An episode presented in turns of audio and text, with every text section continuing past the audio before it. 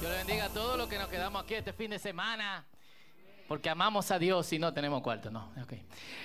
Eh, de verdad, gracias por, por estar aquí y eh, a los que nos visitan por primera vez también. Excelente, gracias también por, por encontrarse aquí con nosotros. Y los muchachos de allá atrás me ayudan con la presentación. Sería eh, chulo. Ya, pero el universo, y bueno, disculpen, estamos en una serie que se llama La gente dice eh, que, la semana pasada Pablo habló acerca de que la gente dice que el universo se formó solo, hoy tenemos eh, otro tema. El universo es un lugar amplio, vasto, eh, es tan amplio, tan vasto y en, comparación con el ser humano infinito que nos abruma. Estas son imágenes del telescopio Hubble. Eh, Hubble. Gracias. Él suena como Hubble, pero con una L, para los que están aprendiendo inglés. Hubble. Exacto. Hubble. Eh, y cuando uno ve estas imágenes, no puede hacer otra cosa sino eh, maravillarse. Cuando yo veo imágenes como esta, que es la galaxia sombrero, es simplemente impresionante. Yo me he quedado con, yo tengo un libro que tiene fotos de, de imágenes del telescopio Hubble y versos bíblicos o frases de científicos que son cristianos. Yo me he quedado más de una vez frente a esta foto y yo me imagino como que Dios vive ahí.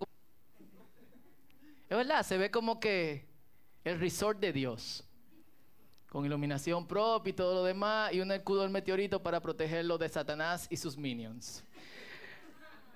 Eh, y, yo creo que Dios en su infinita voluntad hizo el, el, universo tan vasto, tan grande, tan inmenso y a nosotros tan pequeños para que nos acordáramos de eso, o sea, nosotros somos pequeños. Y eso es una buena cosa para el hombre que cree que absolutamente todo eh, puede ser eh, eh, dominado, puede ser amaestrado por, por él. Y Pablo la semana pasada, déjenme hacer unos arreglos aquí para no tener que estar cada rato botoneando. Pueden irse saludando y diciéndose, hola, ¿cómo tú estás? Tenía mucho tiempo que no te veía. ¿Qué tú haces aquí? Sí, qué chulo, ¿eh? Muy bien. Entonces, eh, ya se saludaron, qué chulo, bienvenidos. Ok. Pablo la semana pasada nos demostró que Dios es una persona, Dios creó el universo, no solamente el mundo, sino el universo, y Dios también lo sostiene. Y como ustedes vieron, hoy nosotros vamos a estar hablando... It's evolution, baby. Perjan se la se la ha votado. Porque todos queremos saber cómo nosotros llegamos aquí, ¿o no? No sé si a ustedes les pasó en algún punto, algunos tienen mucho trabajo y no tienen tiempo para pensar ese tipo de, eh, de cosas. Los griegos andaban con batola y con parte de su cuerpo al aire, entonces eso le daba para pensar en cosas. Otras eh, culturas tenían que criar y sembrar y todo lo demás, entonces no tenían tiempo para pensar en en algunas cosas, pero todos queremos saber cómo llegamos aquí. Y este es un tema muy, muy sensible. De hecho, nosotros hacemos aquí en el círculo algo que se llama alfa. Y alfa es un, vamos a llamarle así, un curso de ocho semanas, o son reuniones que se hacen durante ocho semanas. Viene pronto alfa, así que si tienen amigos o personas que quieren invitar, ya saben donde tratamos estas cosas, o sea, Dios es, ¿por qué Dios es? ¿Cómo probamos que Dios existe? Eh, la ciencia y la religión, ¿cómo chocan? ¿Jesús verdaderamente resucitó? Eh, ¿Podemos probar la existencia de, Dios? La Biblia es verdadera, es inspirada por Dios, es escritura de hombre, todo ese tipo de cosas. Y en este último alfa fue bastante interesante, lo hicimos en alfa en, en Domino de Nuevo Centro, ahí va a ser otra vez, ustedes saben, en comida. Teníamos un grupito de muchachos que son eh, ateos, uno, tres o o cuatro. Empezamos con dos, terminamos con, con cuatro ahí. Y todo bien. Ellos no creían, pero cualquier tema que tú lo, le, trataras, ellos estaban dispuestos a recibirlos, digerirlos, rumiarlo, inclusive conversarlo, hasta que el dedo tocó la llaga. Evolución Duramos, y algunos de los que están aquí, creo que Johanser y Annie estaban ahí, Rosín, Manfla, duramos como hasta las once y media peleando. No había una forma en que nosotros que conversábamos, resucitó Jesús. Yo no creo eso. Ay, ¿por qué tú no crees que Jesús? Jesús? Bueno, las pruebas, ta, ta, ta. Bueno, como conversando amenamente mientras comíamos pizza, unos cheesy bread, bebíamos refresco, algunos se compraban un cafecito. Cuando tratamos el tema de la evolución, fue una pelea. No, ¿cómo tú no crees en la evolución? Hay mucha evidencia. Esto, que cuánto, bla, bla, bla, Es un tema sensible. No es la primera vez que yo me involucro con gente. De hecho, una vez estábamos amaneciendo en casa de de José Miguel, era Navidad o era Año Nuevo, y eran como las 2 de la mañana, y también saltó el tema de, evolución y se rompió la taza, eh, pero no de cada uno para su casa, sino de que casi par de gente que, ¿cómo tú no crees eso? Y, y es sensible porque para muchas personas está probado, y no solamente para ellos, no solamente prueba, como los seres vivientes las especies, como se le llama, llegaron a existir, sino que también prueba que no existe Dios, según ellos. Pero es cierto. Yo sé que todos los que están aquí, por lo menos la mayoría, entienden que Dios existe, ¿sí o no?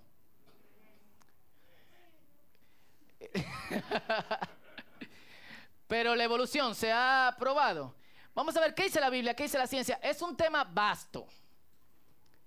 Yo no puedo ir, ni nadie, en una mañana y ni en un solo domingo presentar pruebas, ta, ta, ta, ta, ta, ta, y decirle, miren, comparamos y entonces cómo la refutamos biológicamente, no sé cuánto, y bla, bla, qué dice la Biblia, no sé qué, bla, bla. Así que como no podemos hacer eso, y ustedes vieron en el Sabías que una, eh, un resumen de lo que es la evolución, yo voy a ir por otro camino. Cool. Un camino que le va a ayudar a los que todavía están dudosos a entender por qué no se ha probado. Y que va a ayudar a los que creen que Dios creó todas las cosas a poder sentarse con gente que quieran conversar, a veces discutir, pero usted le baja los humos y lo escucha tranquilo. ¿Por qué tú crees que todavía no ha sido eh, probado. ¿Qué dice la Biblia? Vamos a Génesis capítulo 1 y vamos a leer del verso 1 al verso 3 y luego del verso 20 eh, al 28. Para este tema sería mucho mejor agarrar Génesis capítulo 2 donde Dios habla de la creación de los animales, de las plantas y de el hombre específicamente. Eh, pero quiero agarrar Génesis capítulo 1 que quizás es el, el pasaje más controversial. ¿Lo tienen? Génesis está después del índice. Es el primer libro de la Biblia. Capítulo 1, verso 1 al 3 dice así. En el principio, Dios creó los cielos y la tierra. La tierra no tenía forma y estaba vacía. Y la oscuridad cubría las profundas aguas. Y el Espíritu de Dios se movía en el aire sobre la superficie de las aguas. Entonces dijo Dios, que haya luz. Y hubo luz. Y pasemos al verso 20.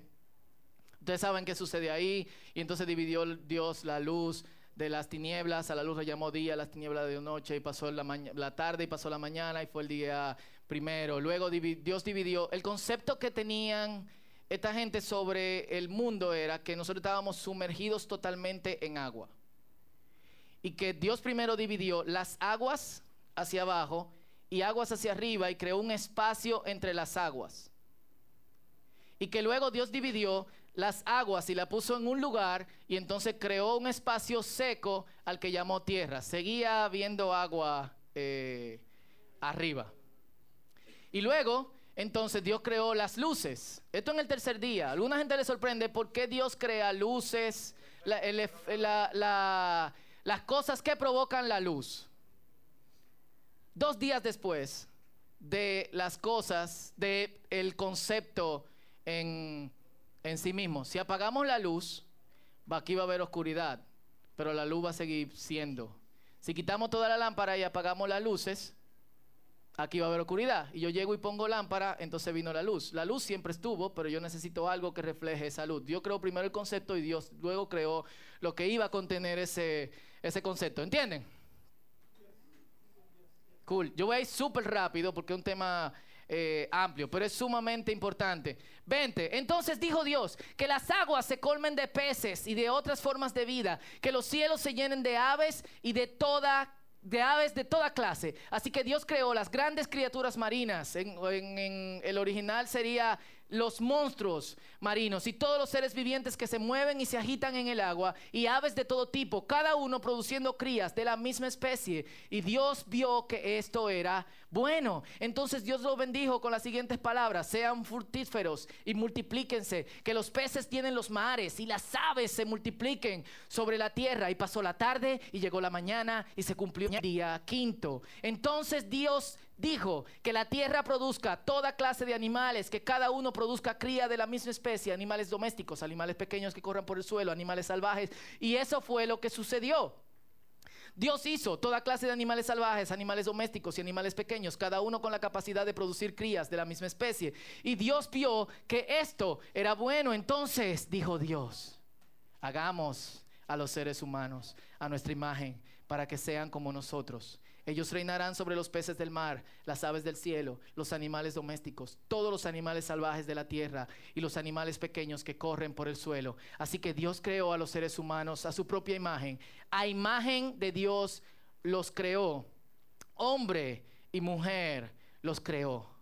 Luego Dios los bendijo con las siguientes palabras. Sean fructíferos y multiplíquense llenen la tierra y gobiernen sobre ella, reinen sobre los peces del mar, ya ustedes saben, son rey de Boca Chica, las aves del cielo y todos los animales que corren por el suelo.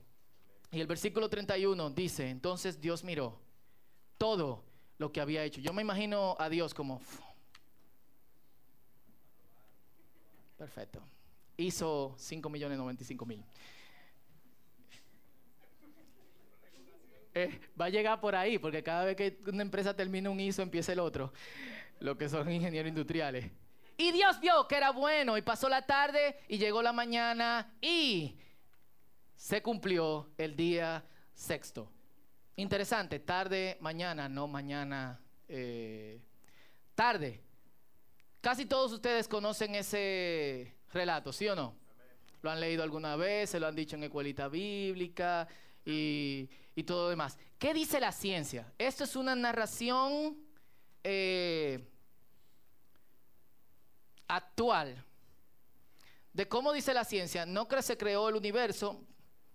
Pablo la semana pasada habló eh, con respecto a eso. Voy a empezar por ahí, pero solamente unas cuantas líneas, lo voy a leer. La narrativa de la ciencia sobre cómo surgieron todas las otras eh, cosas. ¿Alguien lo vio? Estuvo ahí. Hace millones de años, una explosión causó que el universo diera su inicio. Esta explosión hizo que las temperaturas en el universo se elevaran a más de 10.000 grados Fahrenheit y no pudiendo sostener de ninguna manera la vida. Al principio, cuando las temperaturas bajaron, en la Tierra empezaron a aparecer las primeras formas de vida unicelulares. Y entonces, hace 530 millones de años, alguien estuvo ahí, una explosión que los científicos llaman explosión cámbrica fue la chispa que hizo posible la avionanza biológica, haciendo que el oxígeno, alguien estuvo ahí, gracias a las emisiones presentes en la época cianobacterias y algas a realizar la fotosíntesis, alcanzaran los niveles necesarios para impulsar el crecimiento de estructuras corporales y formas de vida más complejas. El ambiente se hizo más hospitalario, haciendo que aparecieran sobre la Tierra 17 mil diferentes especies que sobrevivieron hasta la mega extinción que acabó en el periodo pérmico hace 250 millones de años. Alguien estuvo ahí. Después del periodo térmico, solamente unas cuantas especies surgieron, desde las cuales entonces tenemos las que aparecen en el día de hoy. Es un resumen de la teoría de la explosión cámbrica, que es la más aceptada. ¿Qué le parece? No, no, eso es otra cosa.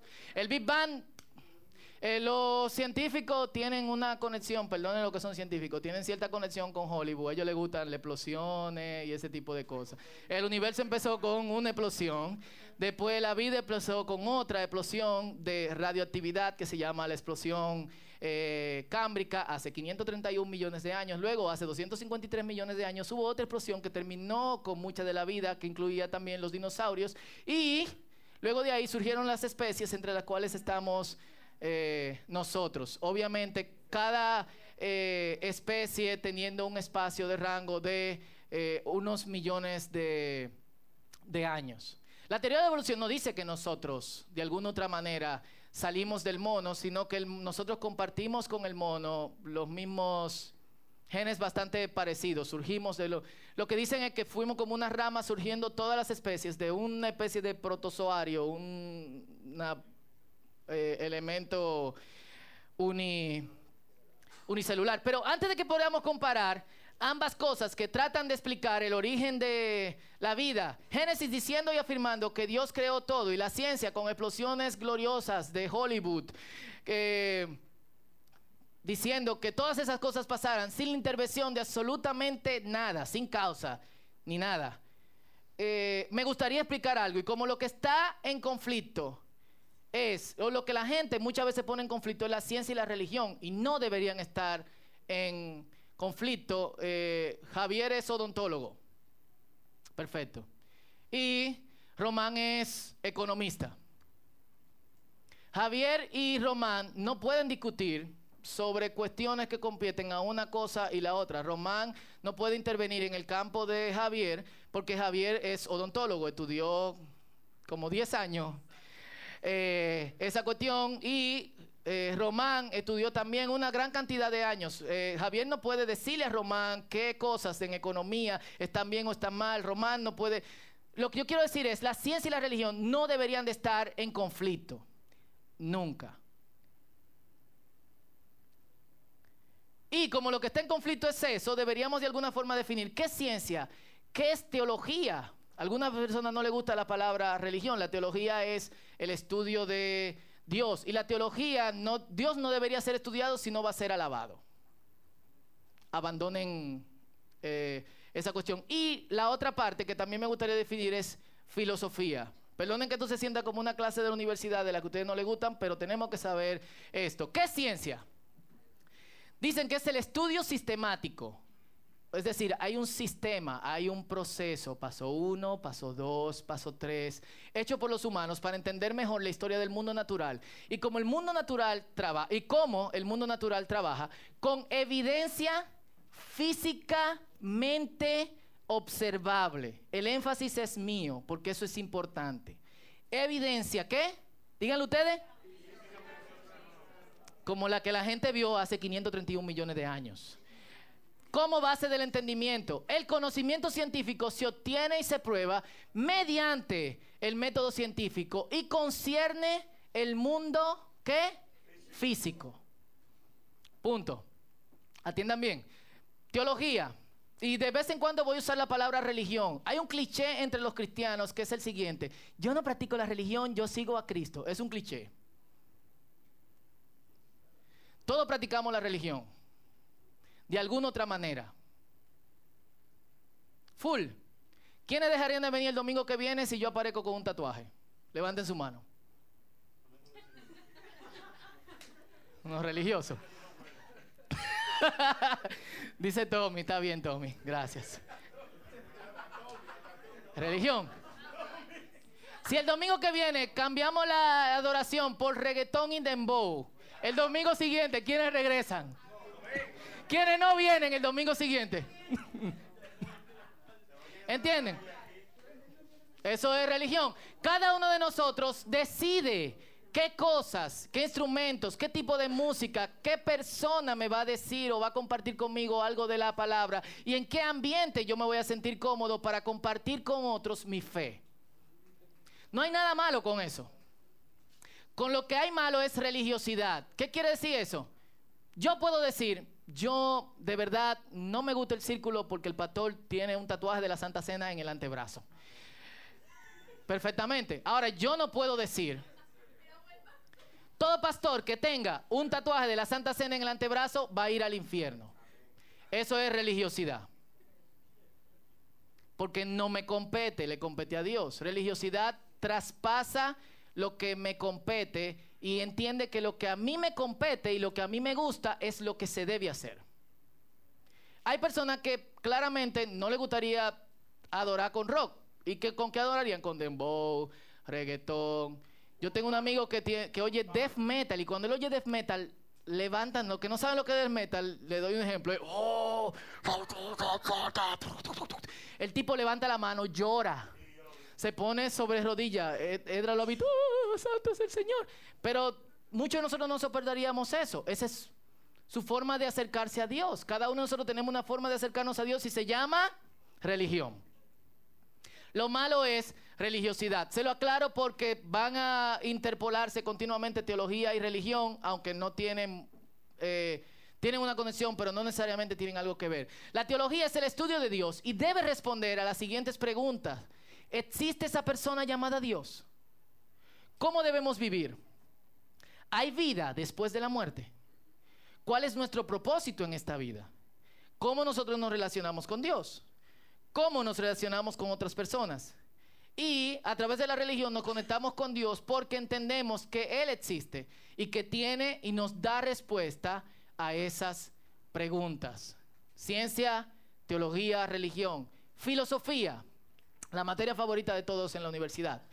Es el estudio de una variedad de problemas fundamentales acerca de cuestiones como la existencia, el conocimiento, la verdad, la moral, la belleza, la mente, el lenguaje, abordados de una manera no empírica. ¿Qué quiere decir no empírico esto?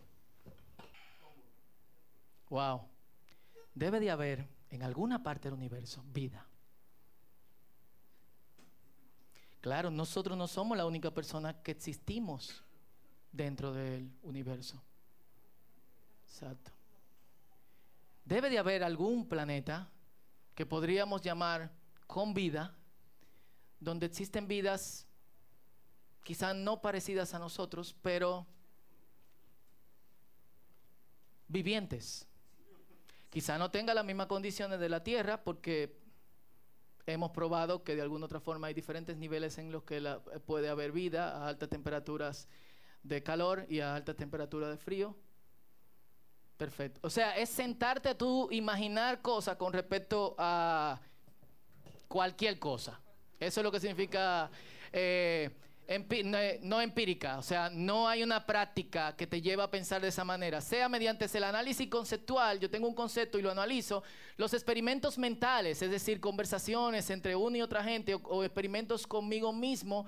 La especulación como lo que yo acabo de hacer. Debe haber vida en otro eh, planeta u otros métodos a priori. Eh, cuando pensé en la especulación, antes cuando decían que cuando la gente especulaba con los productos, escondía el azúcar y ese tipo de cosas.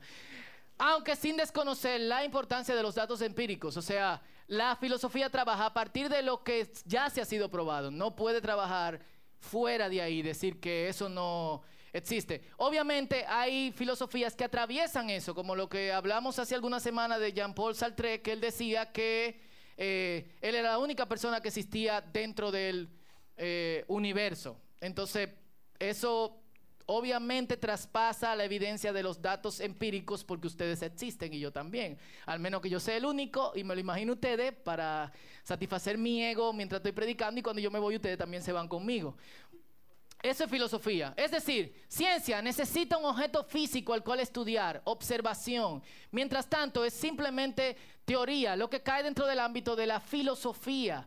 Religión tiene que ver con algo que traspasa el mundo físico, es trascendencia, es existe Dios hay vida después de este mundo físico. Y si la vida es después de este mundo físico, ¿cómo se vive si no se vive con eh, el cuerpo? Y filosofía es pensar sobre cosas que podrían eh, ser. La ciencia no compete con la religión, por tanto no deberían chocar, lo repito. Su rango de trabajo solamente concierne a lo físico. Dios está fuera del mundo físico.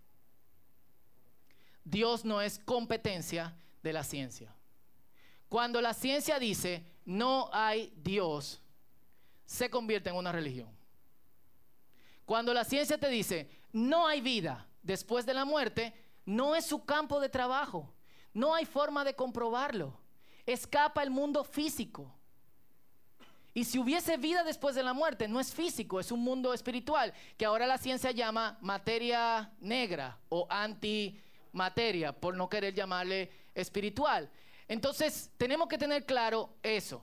Cuando la ciencia dice, no hay Dios, y todo esto que pasó fue sin la intervención de algo, y no hay vida después de la muerte. Lamentablemente, de la única forma que uno subsiste es pasando sus genes a la próxima generación para que la especie siga progresando, aunque con leves modificaciones a través de millones de años, la ciencia se está metiendo en un campo que no es el suyo.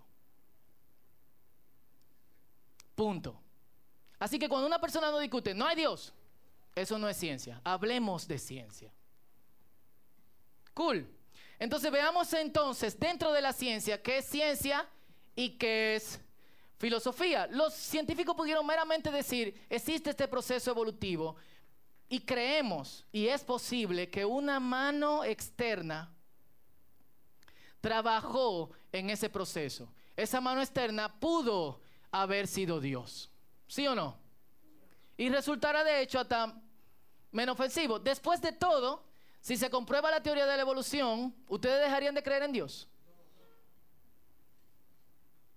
Es más fácil uno creer que Dios dirigió algo inteligente, dirigió el proceso, a, mierda, eso fue a carambola, tiramos un grupo de belluga ahí, tan desorganizada, y pasaron millones de años y se organizaron por un, un una breve cantidad de tiempo y se formó tal cosa y después se desorganizaron y se organizaron nuevamente por breve cantidad de tiempo y se formó tal cosa.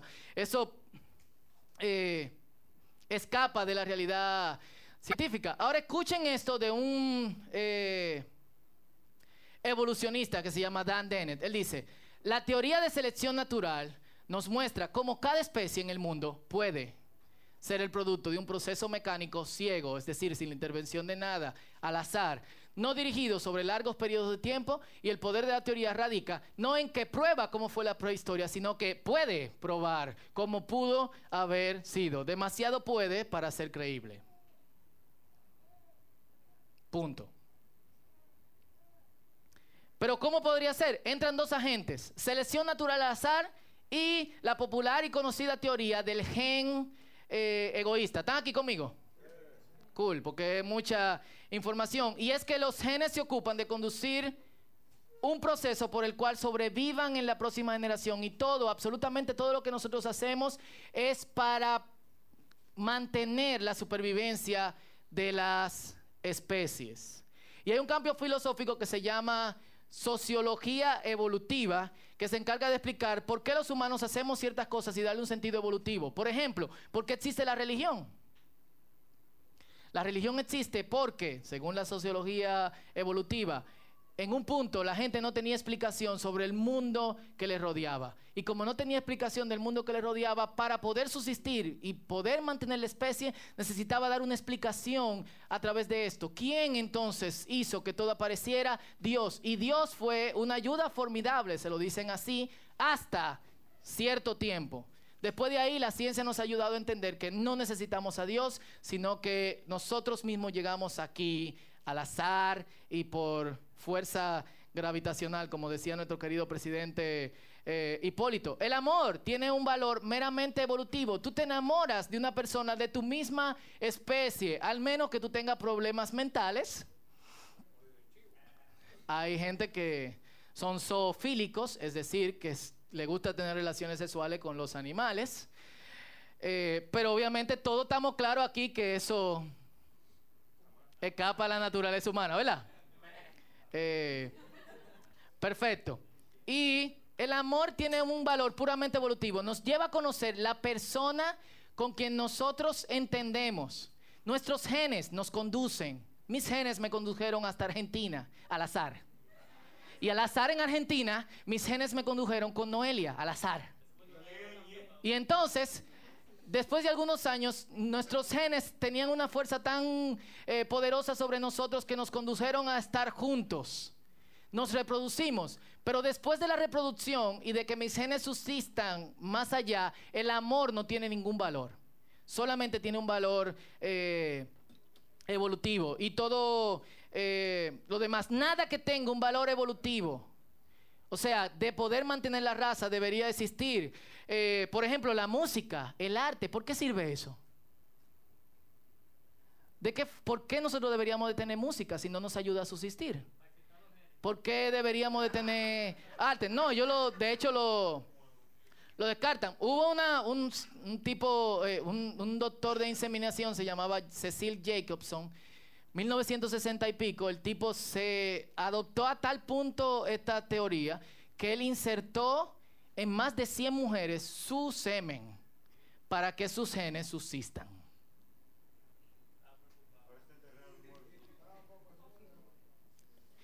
Ya ustedes saben. es un problema. Ahora, si me atendieron, toda esta explicación de 500 millones de años eh, y de que nuestros genes son los que nos conducen a que de alguna otra forma nosotros hagamos prácticas que tengan un valor evolutivo, es decir, que nosotros nos propaguemos en la próxima especie. ¿En qué campo cae? De los tres que yo expliqué.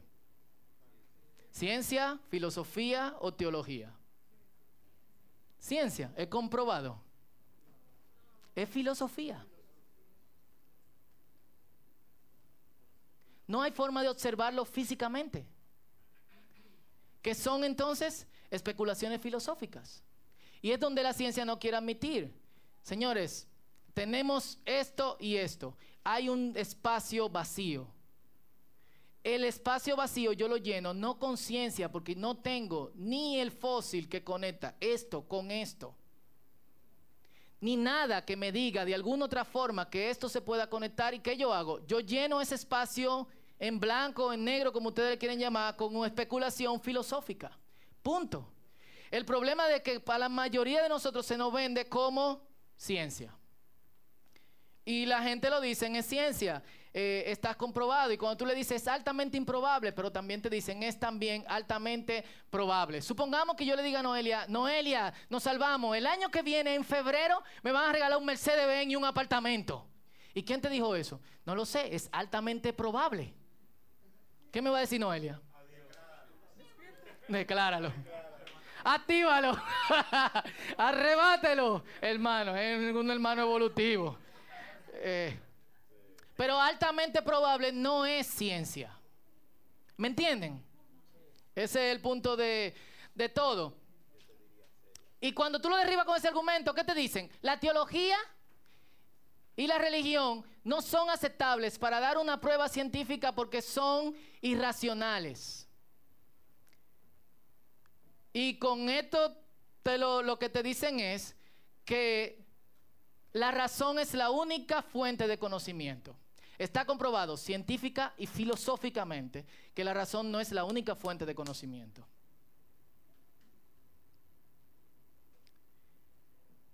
La percepción es una fuente de conocimiento. Hay cosas que tú percibes y tú no las sabes explicar racionalmente. La memoria es una fuente de conocimiento. Tú no puedes probar que tú estuviste en Jumbo el lunes a las 3 de la tarde y que en Jumbo viste a Johansen que te pasó por el lado y que, que si yo quiero hablar. Johansen no te vio, nadie te vio. ¿En qué tú descansas? En tu memoria. Y en que tú no estás eh, loco. O sea, percepción, memoria e intuición. Las mujeres tienen mucho de eso, dicen ellas y algunos hombres. Eso habría que probarlo científicamente, lo de los hombres. Las mujeres lo he observado. Date manso. Intuyo, eso no es tan filosófico. Eh, pero son cosas en las que nosotros descansamos como que eh, fuentes de conocimiento de alguna u otra forma. Y según la Biblia, nuestra fe también es una fuente de conocimiento. Pablo, en 2 de Corintios, capítulo 4, versículo 6, dice, pues Dios, quien dijo que haya luz en la oscuridad, hizo que esa luz brille en nuestros corazones para que podamos conocer la gloria de Dios que se ve en el rostro de Jesucristo. Pablo la otra semana leyó un pasaje en Hebreos capítulo 1 que dice, por la fe conocemos.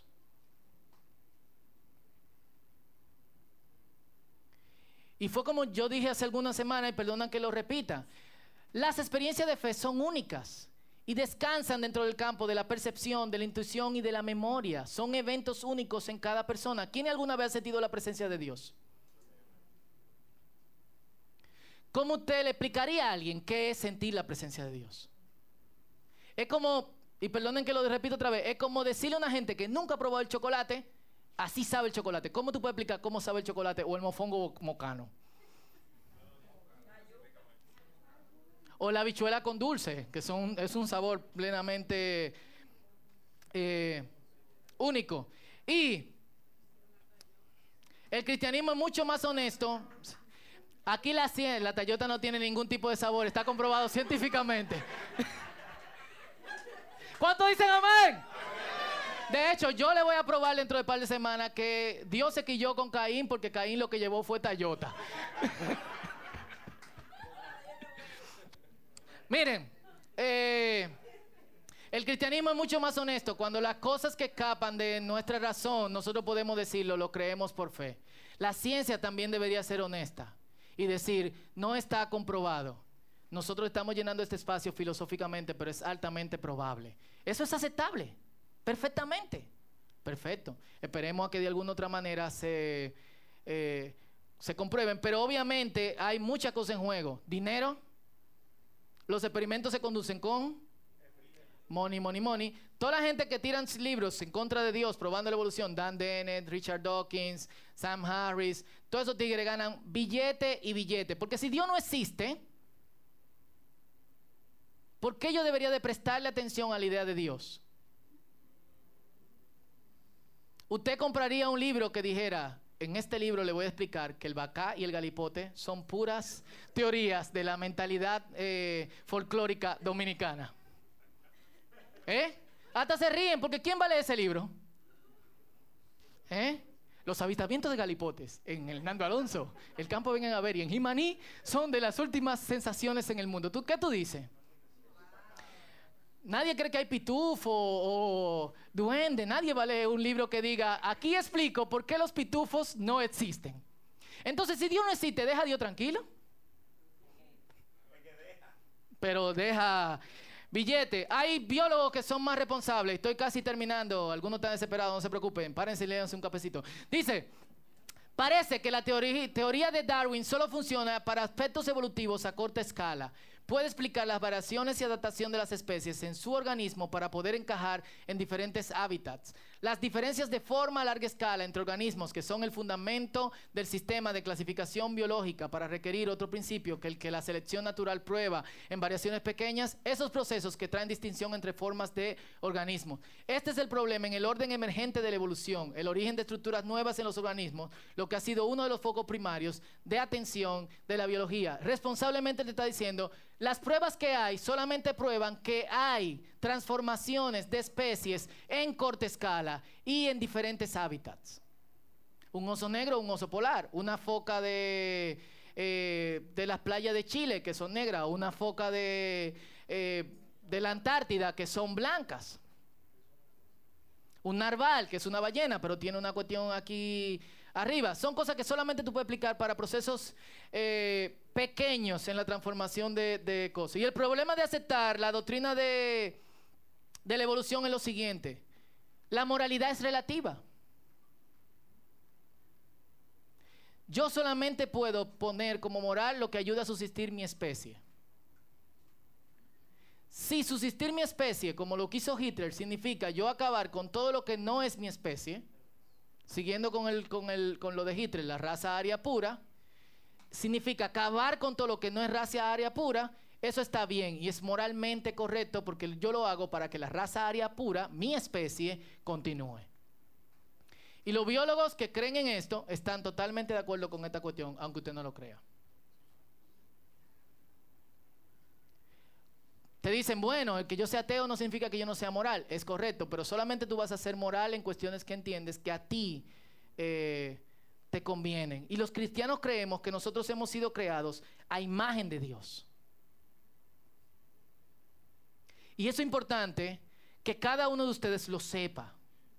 Cada uno de nosotros no somos gente al azar. Somos individuos únicos en lo que Dios ha impregnado su imagen. Tenemos razón.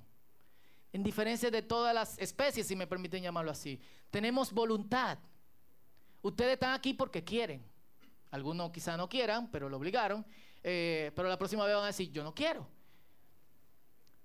Y sentimientos. Yo siento, yo me conecto con otra persona, yo quiero eso y tengo eh, emociones. Nada es accidental. Nosotros tenemos un propósito.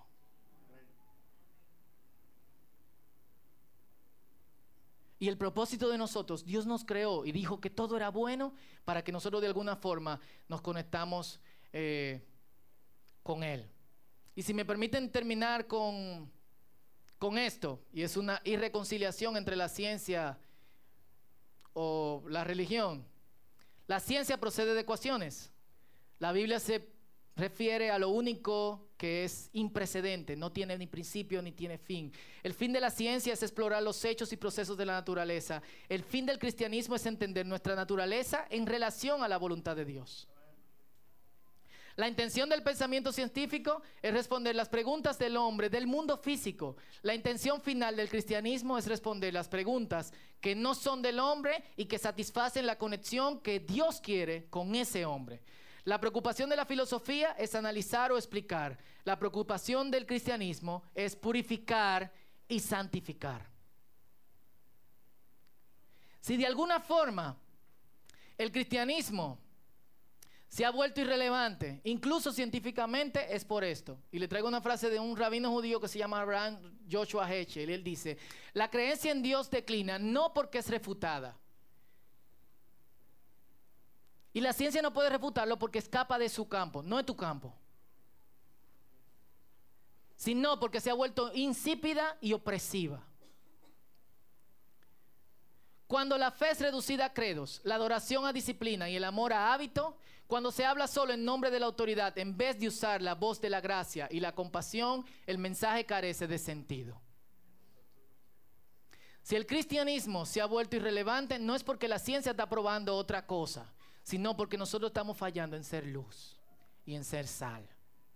Eso es lo que, lo que pasa. Porque nuestras vidas, tu vida, mi vida, refleja que Dios existe. Y es poderoso. Seamos sal, seamos luz.